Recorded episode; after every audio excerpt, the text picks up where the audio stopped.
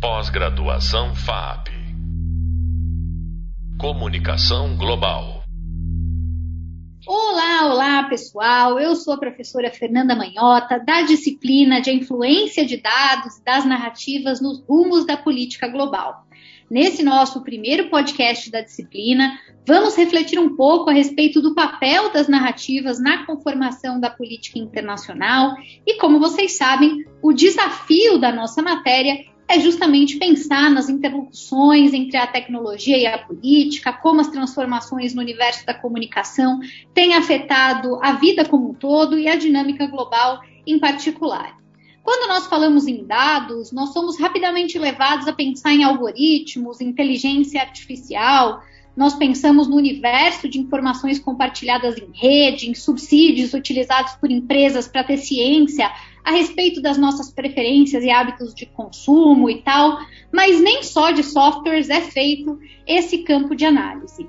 Não há como nós pensarmos criticamente sobre a importância dos dados sem levar em consideração o fato de que, para além do que eles representam em si, eles também são insumos estratégicos importantes que podem alimentar a construção de histórias e narrativas politicamente interessadas.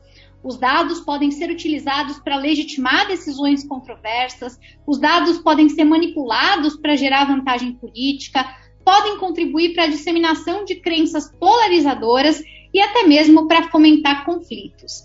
Para explorar, portanto, a relação entre o universo de dados e a consolidação de narrativas, nós temos o prazer de receber aqui para essa conversa o meu amigo querido e professor da FAAP, professor Lucas Leite, que é doutor pelo programa de pós-graduação em Relações Internacionais Santiago Dantas, que reúne Unesp, Unicamp e PUC São Paulo.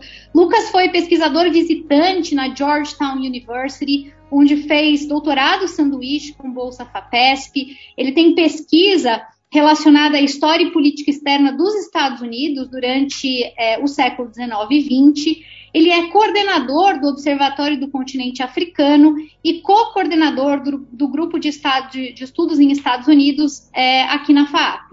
Também é pesquisador do Instituto Nacional é, de Ciência e Tecnologia para os Estudos de Estados Unidos, o INCT, e também INEU, além de uma série de outras atividades ligadas à mídia, publicações e ao universo acadêmico. Lucas, seja muitíssimo bem-vindo a esse podcast. Eu agradeço a introdução, Fernanda. É um prazer enorme estar aqui conversando contigo. Vai ser bem legal conversar um pouquinho sobre narrativa, linguagem, dados e tudo que envolve esse universo maravilhoso. Muito bem, vamos começar aqui com o pé direito, né? O professor Lucas vai nos trazer um pouco da sua experiência, da sua pesquisa e vamos lá, professor, olha só, em nossa primeira aula, né, na videoaula aqui da nossa disciplina, nós discutimos um pouco sobre a influência do fluxo de dados, informações nas configurações políticas contemporâneas. Inclusive, ali nós falamos sobre a relação entre Big Data, relações internacionais, e em como esses novos atores geram também novas distribuições de poder. Ao mesmo tempo, nós temos nos preocupado em estabelecer os elos de ligação é, entre dados e narrativas, conforme eu mesma abri esse episódio aqui do podcast falando. Então é por aí que eu queria começar, né? Gostaria de ouvi-lo um pouco mais sobre isso. Vou começar do início com a primeira pergunta, que é a seguinte. Eu gostaria que você nos falasse um pouco mais sobre o conceito de narrativa. Narrativa está no título da nossa disciplina, é um termo, é um conceito tão caro para ciências humanas, sociais. O que, que significa a palavra narrativa para você? Olha, narrativa, ela tem uma origem na literatura, na teoria literária. Então, narrativa, de uma forma muito simplificada, ela diz respeito a uma série de palavras, ideias, termos, expressões, conjuntos né, de ideias e palavras também, que concatenados formam, dão sentido a algo. A ideia de uma narrativa, portanto, é como se fosse um storytelling. Narrativa é contar algo de uma forma que faça sentido. Portanto, narrativa tem uma conexão direta com a questão da linguagem. Quando a gente pensa, por exemplo, em como transmitir conhecimento, como transmitir uma ideia, como gerar sentido sobre alguma coisa, é impossível não falar sobre o papel da linguagem. Portanto, não há como dissociar as duas coisas. A narrativa enquanto um mecanismo de transmissão de ideia, de um pensamento, de um sentido para as coisas, para que elas sejam possíveis ser inteligíveis, inclusive, e a própria linguagem, que é o meio utilizado para tanto. Então, nesse aspecto, a narrativa ela seria a nossa capacidade de contar como as coisas acontecem ou como nós interpretamos também que elas acontecem. E talvez esse seja o ponto principal quando se fala da aplicação ou do uso das questões relacionadas aos dados, da sua interpretação, da sua compilação, do que, que se faz, como se faz, uma vez que a questão da própria linguagem envolve elementos dos quais nós não temos controle. Né? A gente não tem controle total da nosso, dos nossos aspectos relacionados ao inconsciente, por exemplo, e isso diz respeito a como nós já enxergamos o mundo, nossas ideologias, visões de mundo, nossos aspectos morais. Tudo isso impacta na interpretação a partir da lógica da linguagem, que, por sua vez, também vai impactar na lógica de como nós construímos a realidade, a interpretamos e a reproduzimos por meio de narrativas. Eu queria pegar um gancho justamente no que você falou agora sobre os dados, né? Qual a relação que você enxerga entre esses dois universos, né? Por que faria sentido, como a gente vai propor aqui na disciplina, conectar dados com narrativas? Queria te ouvir aprofundando um pouco nessa relação. Faz muito sentido. É um tema super interessante, inclusive, porque mesmo na, na teoria literária, né, quando a gente pensa em narrativa, quando vai se fazer uma análise da, da narrativa, quais são os elementos textuais, quem fala, para quem fala. Isso tudo está ligado ao aspecto da comunicação como um todo e está ligado ao discurso político, por exemplo, ao discurso religioso, ao discurso, né? o discurso entendido enquanto elemento textual, mas não apenas. Ou seja, o discurso enquanto uma compilação de, um, de algo que faça sentido. É aquele momento em que eu transmito a ideia. A narrativa é uma série de discursos. São discursos conectados, mas esses discursos e essas narrativas só fazem sentido se os dados, no caso, né, esses fatos, aqui nesse caso transmitidos enquanto dados, fizerem sentido também. Porque aí é um problema. Dados podem ser coletados das mais diversas formas. Nós estamos falando aqui de dados quantitativos, dados qualitativos. A gente está falando, por exemplo, de porcentagem de alguma de uma eleição. A gente está falando de uma interpretação de uma margem de erro. A gente pode falar, por exemplo, no caso de um índice de desenvolvimento humano, o que, que aquele dado nos diz, o que, que ele está nos apontando. E dados diz respeito à metodologia. Né? Então, quando a gente pensa em narrativa no aspecto da linguagem, traz para próximo da questão dos dados, a gente tem que conectar isso a partir da lógica da metodologia. Que é o quê? A escolha de um método, né? são os métodos utilizados, portanto, para conseguir interpretar ou para conseguir compilar trazer esses dados. Esse talvez seja o ponto mais problemático. Porque, em primeiro lugar, tem que haver um controle muito grande de tudo que se faz com uma certa metodologia. E não é porque ela é apresentada por si só que ela faz sentido ou que ela é coerente ou ligada de fato à realidade. Nesse sentido, então, a gente pode falar de forma muito direta de manipulação de dados. Por que não? Manipulação de dados das mais diversas possibilidades, inclusive da mais subjetiva. Quando nós falamos, por exemplo, de um discurso político, do uso de imagens, do uso de narrativas que sempre existiram, quando, por exemplo, usa-se o elemento do medo do comunismo, de onde vem isso, né? A, a, partir de que momento? Há um resgate histórico de uma narrativa. E o que, que se faz com esse novo discurso, com essa narrativa? Ela é recontada ela é recontada com esses dados que eu posso corroborar ou não a partir da minha subjetividade. Então, em última instância, o fato de nós termos dados por si só não garante a construção de uma narrativa. Agora, não é possível construir uma narrativa sem dados prévios. Então, essa conexão ela existe e toda e qualquer tentativa de construir um argumento político, religioso, moral, ideológico ele tenta trazer justamente com os dados a sua forma de legitimação. O problema é justamente de onde vieram esses dados e de que forma eles realmente conseguiram garantir essa legitimidade. Por quê? Aí sim entra de novo o aspecto da metodologia. Qual a metodologia empregada? Qual é, de fato, a, a verdade ali? Ou seja, é, é possível provar? Há fontes adequadas? Esses dados correspondem a uma auditoria, se for necessário, por exemplo, eles conseguem ser provados numericamente, em certa medida. Esse é o desafio de quem trabalha com dados e busca entender isso, principalmente a partir de narrativas. Excelente. Olha só, eu queria explorar contigo um pouco da tua experiência com as narrativas em relação à tua pesquisa em particular. Sei que a gente tem um tempo limitado e que você poderia dissertar longamente sobre cada uma delas, mas não vou poder deixar de explorar um pouquinho desses dois assuntos. Então, ainda que a gente tenha que falar assim por, é, por cima, superficialmente, eu vou, vou querer ouvir você a respeito dos Estados Unidos e também da África.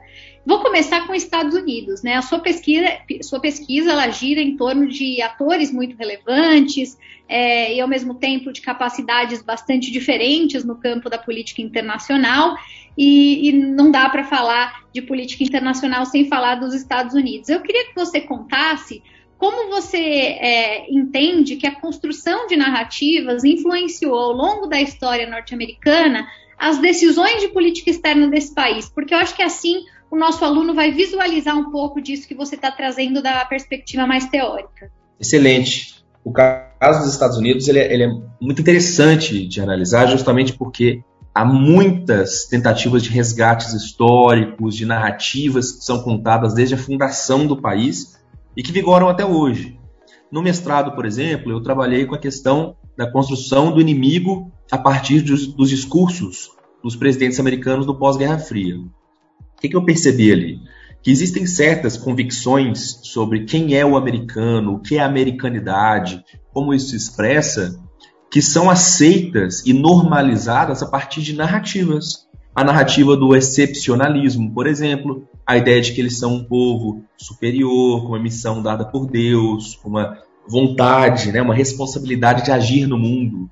E ao longo do tempo, essa narrativa da excepcionalidade, ela vem, ela tenta, pelo menos, legitimar uma série de discursos e ações dos mais diversos presidentes e governos, tanto republicanos quanto democratas. Se nós olharmos, por exemplo, para o caso de George Bush, pai, no pós-Guerra Fria, né, ele pega o finalzinho ali da Guerra Fria, a gente está vendo que ele está falando justamente de um novo momento, uma nova ordem mundial. Então, o excepcionalismo americano é a ideia de que eles são os grandes vencedores da Guerra Fria e, portanto, estão destinados a liderar o mundo em direção ao que eles consideram correto: a democracia, o liberalismo, o capitalismo.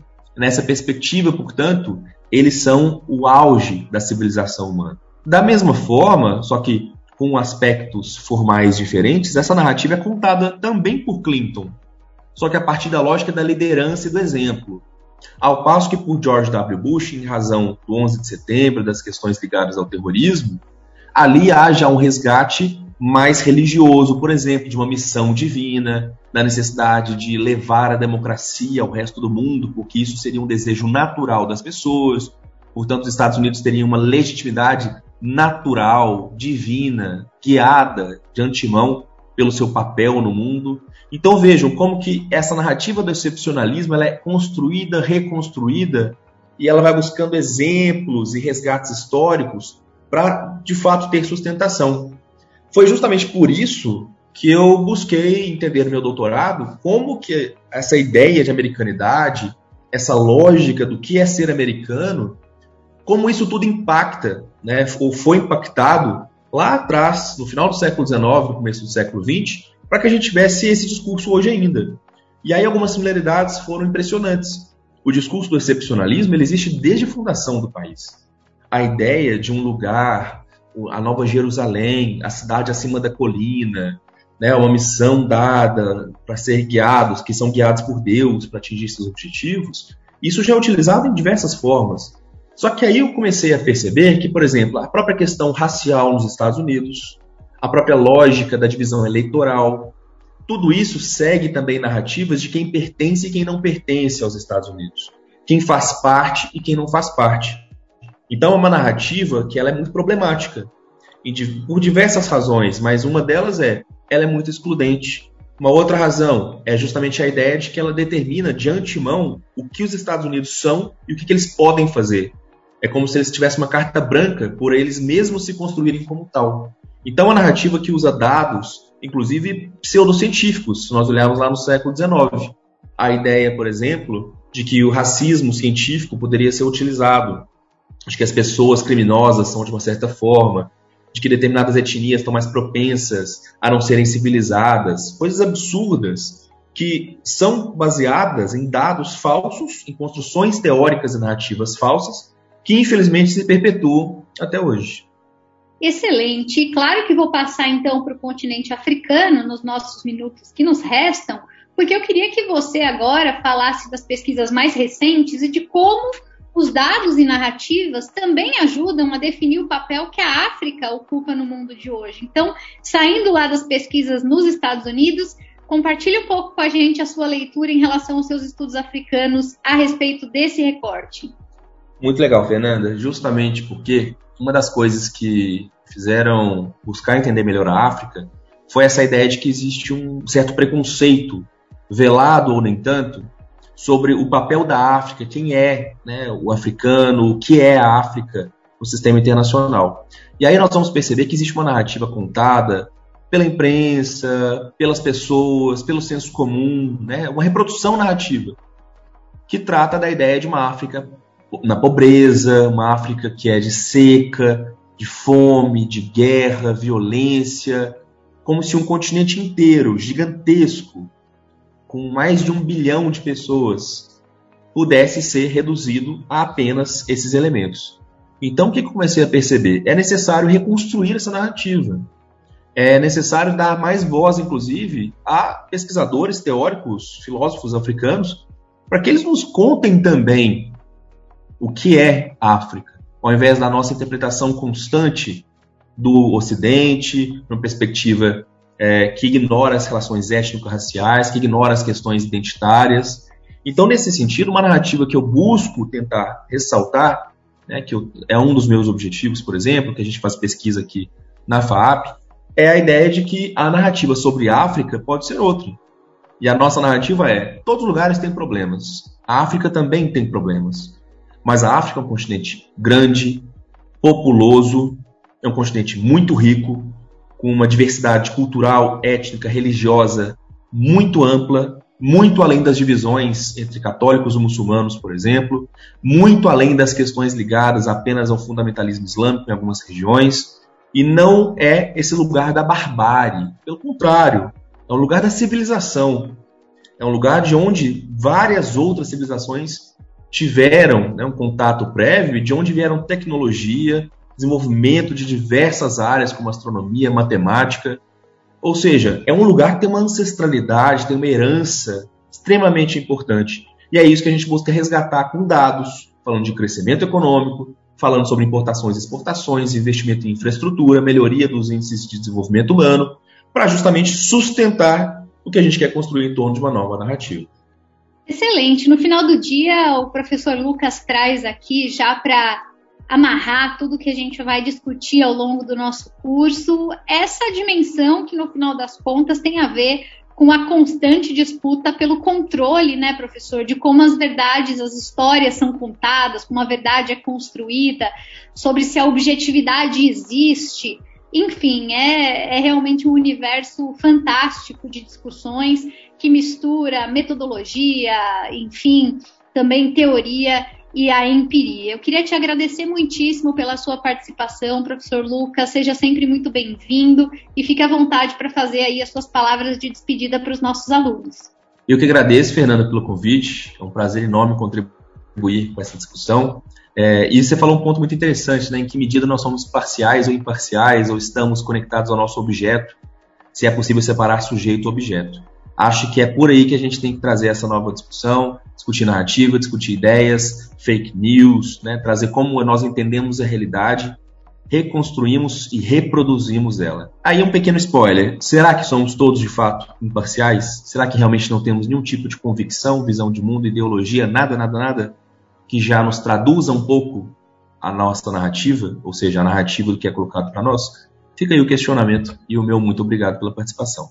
É isso aí. Olha que foi um ótimo spoiler. Já vai funcionar para conectar várias próximas conversas que a gente tem aqui. eu queria dizer que, por meio dessa excelente conversa que nós tivemos agora, eu também reforço a importância para os nossos alunos de nós desenvolvermos a sensibilidade, a consciência a respeito desse tema. No nosso hub visual e também no hub de leitura, vocês encontram mais material sobre o assunto, então não deixem de conferir, de acompanhar. E também já vou adiantando aqui que na nossa próxima conversa nós vamos discutir um pouco sobre como as ferramentas de análise de dados podem contribuir para a nossa compreensão da ação externa dos estados e, claro, ampliar o conhecimento disponível sobre padrões, padrões de comportamento, continuidades e rupturas da política internacional. Você acabou de ouvir um podcast sobre o papel das narrativas em política internacional com o professor Lucas Leite da FAP. Eu sou a professora Fernanda Manhota e eu te encontro muito em breve para um outro papo. Até logo! Pós-graduação FAP Comunicação Global